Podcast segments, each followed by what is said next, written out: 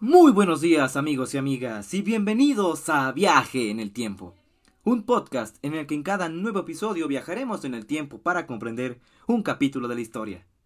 Los saluda su amigo Jacobo Ochoa desde el lugar donde vivo, en Jalapa, México, y el día de hoy estoy muy emocionado, muy contento de hablar con ustedes porque hoy vamos a cambiar un poquito de tema. Ya hablamos de la Primera Guerra Mundial y de las civilizaciones antiguas y hoy estamos hablando de la antigua Roma. Esta serie la vamos a dedicar completamente a la antigua Roma. Y bueno, tenemos que empezar primero hablando de cómo se fundó la ciudad.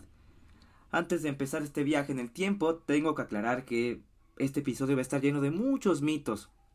La fundación de Roma en general está llena de historias, de creaciones literarias, de mitos, que vaya hacen que sea un poquito más interesante.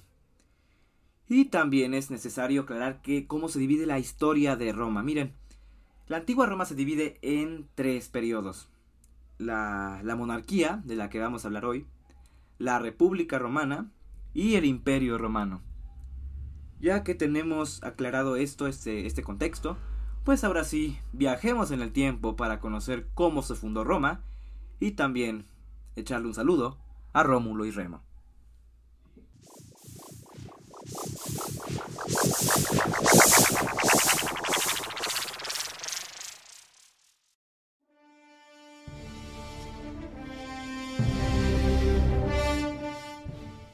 Como ustedes saben, los romanos se sentían griegos, amaban a los griegos y vaya, siempre buscaron alguna manera de, ligar su historia a, a los griegos, a Grecia. Eso lo hizo un poeta que se llamaba Virgilio y trató de ligar un poco a los romanos con los griegos a través del mito de Homero, de la Iliada y la Odisea. Virgilio nos cuenta en su obra La Eneida que cuando los, los, griegos entraron a Troya, en el caballo de Troya, que se, se, ocultaron en el caballo, los troyanos metieron al caballo en la ciudad pensando que era un regalo de los dioses. Y vaya como iban adentro los griegos, una vez que entraron masacraron a los troyanos y destruyeron la ciudad. Bueno, pues cuando pasó esto, había un troyano que se llamaba Eneas. Eneas, cuando los griegos atacan, estaba listo ya para morir por, por su ciudad y por defenderla. Pero en una de esas se le aparece su mamá, que era nada más y nada menos que la mismísima diosa Afrodita. Y le dice, no, no, no, Eneas, tú no vayas a pelear porque vas a morir. Tú tienes que ir a fundar una nueva ciudad.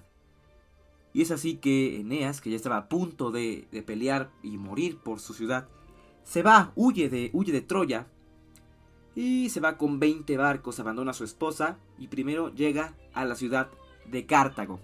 En Cartago, Eneas se enamora de la fundadora y reina de la ciudad que se llamaba Dido. Dido también se enamora perdidamente de Eneas y tienen una relación hasta que la mamá de Eneas otra vez le dice, no, no, no, Eneas, tú no tienes que quedarte en Cartago, tú tienes que irte, tienes que fundar una nueva ciudad. ¿Y qué pasa? Que Eneas le rompe el corazón a Dido y se, se, larga de, de, de, Cartago hacia Italia, hacia la región de Latium. Obviamente Dido, que Eneas era el amor de su vida, estaba totalmente devastada. Y lo que hizo con tanto enojo por, por, porque la abandonó, pues fue maldecir a Eneas. No solo a él, sino a toda su descendencia. Y fíjense, es curioso que aquí los romanos, Virgilio, trata de justificar, de, dar un, una razón histórica a las guerras púnicas, las guerras entre Cartago y Roma, de las que hablaremos en el próximo episodio de la República Romana. Y retomando un poco la historia, Eneas huye de Cartago y se va a la región de Latium, en Italia, donde actualmente está Roma. Y allá Eneas hace su vida, tiene un hijo, y Eneas funda la ciudad de Lavinia. Su hijo funda la ciudad de Alba Longa. Y hasta aquí todo bien. Pero ya saben, como es la mitología romana, en una de esas, el dios Marte, el dios de la guerra, baja a la tierra y se enamora de la reina de Alba Longa, Rea Silva. ¿Qué hace? La embaraza. Y Rea Silva tiene dos hijos. Su papá era Marte. Los, los gemelos Rómulo y Remo. Pero había un problema en Alba Longa. La mamá de Rómulo y Remo, Rea Silva, estaba peleándose con su tío, el malvado Amulio. Amulio quería el poder y sabía que los hijos de Rea Silva, Rómulo y Remo, heredarían el poder cuando Rea muriera. Entonces trató de asesinar a los gemelos, a los bebés, que eran, en ese entonces eran unos bebés. Como Rea Silva sabía que por la seguridad de sus hijos no los podía seguir manteniendo en Alba Longa, lo que hizo fue algo así como la historia de Moisés, los metió en una cesta y los dejó en el río Tíbera que se los llevara el río. Así los abandonó su madre, y de repente una loba que se llamaba Luperca los encontró y los amamantó. Después de que Luperca los amamantara, los gemelos fueron criados por unos pastores de la zona. Y ya crecidos, los gemelos Rómulo y Remo, pues dijeron, ¿saben qué? Vamos a hacer una ciudad. Pero no sabían dónde. Lo, lo único que tenían en común era que querían fundarla en el lugar exacto donde la loba los encontró.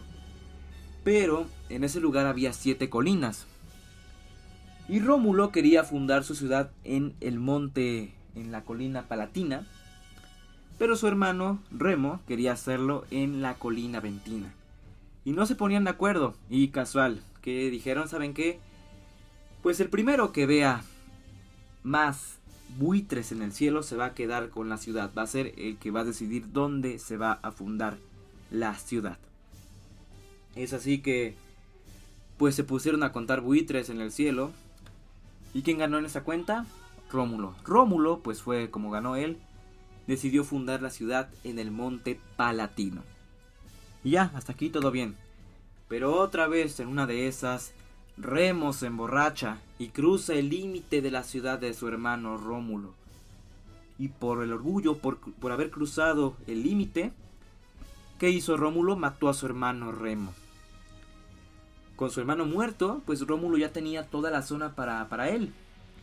Y con todo el terreno, con todas siete, las siete colinas para él solo, funda la ciudad de Roma con centro en el monte Palatino y se proclama a sí mismo como el primer rey de Roma. Pero vaya, esto es un mito, al final de cuentas esto no pasó históricamente. ¿Cómo va a venir Marte y va a embarazar una reina de Alba Longa? Eso no pasó.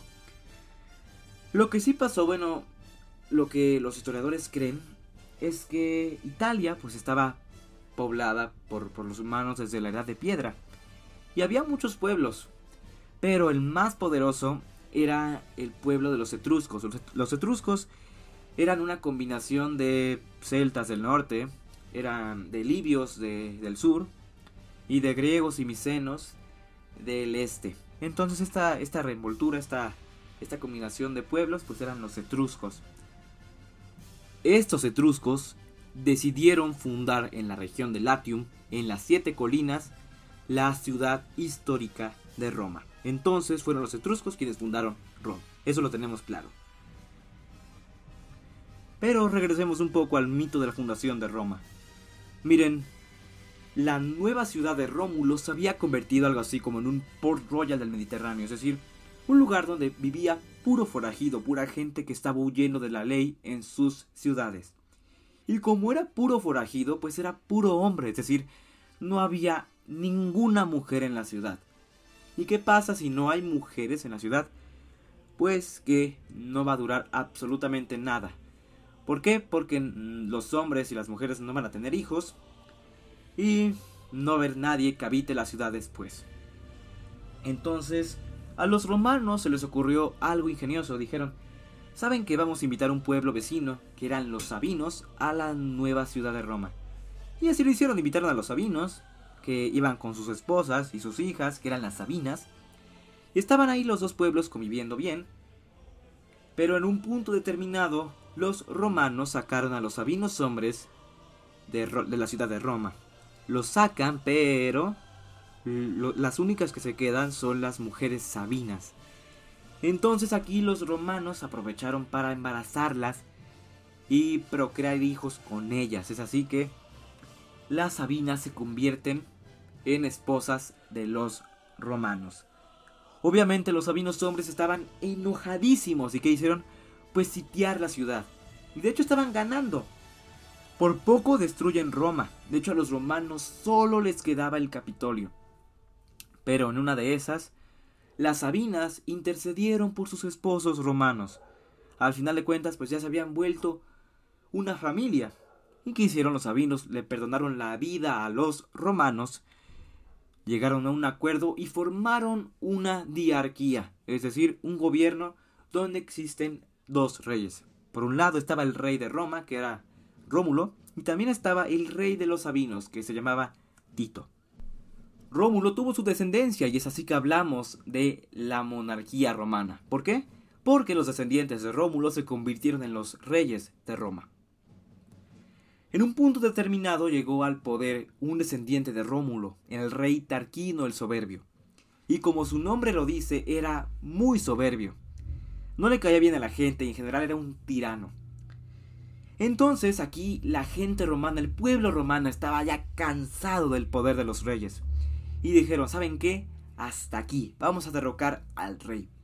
Entonces, ¿qué hicieron? Organizaron un golpe de estado, mataron a Tarquino el Soberbio y hicieron de Roma una república al estilo de Grecia. Es decir, una forma de gobierno donde el poder no fuera del rey, sino del pueblo. Bueno, del pueblo entre comillas, porque el poder se organizaba de la siguiente manera. Por un lado estaban los senadores, que era una asamblea de, gente que decidía las leyes, y por un lado, por el otro, perdón, estaban los cónsules, que era algo así, es un ejemplo, eh, no muy exacto, pero para que se hagan una idea de cómo era el papel, eran algo así como los presidentes. En Roma había dos cónsules y también estaba el Senado.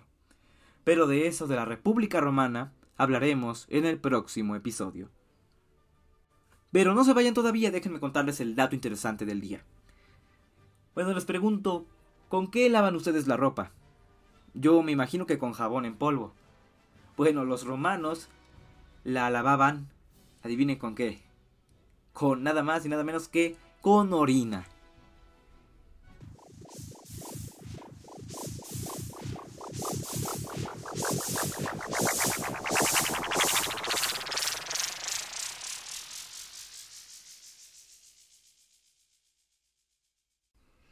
Y bueno, aquí regresamos al presente. Espero que este episodio les haya gustado, se hayan entretenido y hayan aprendido algo nuevo.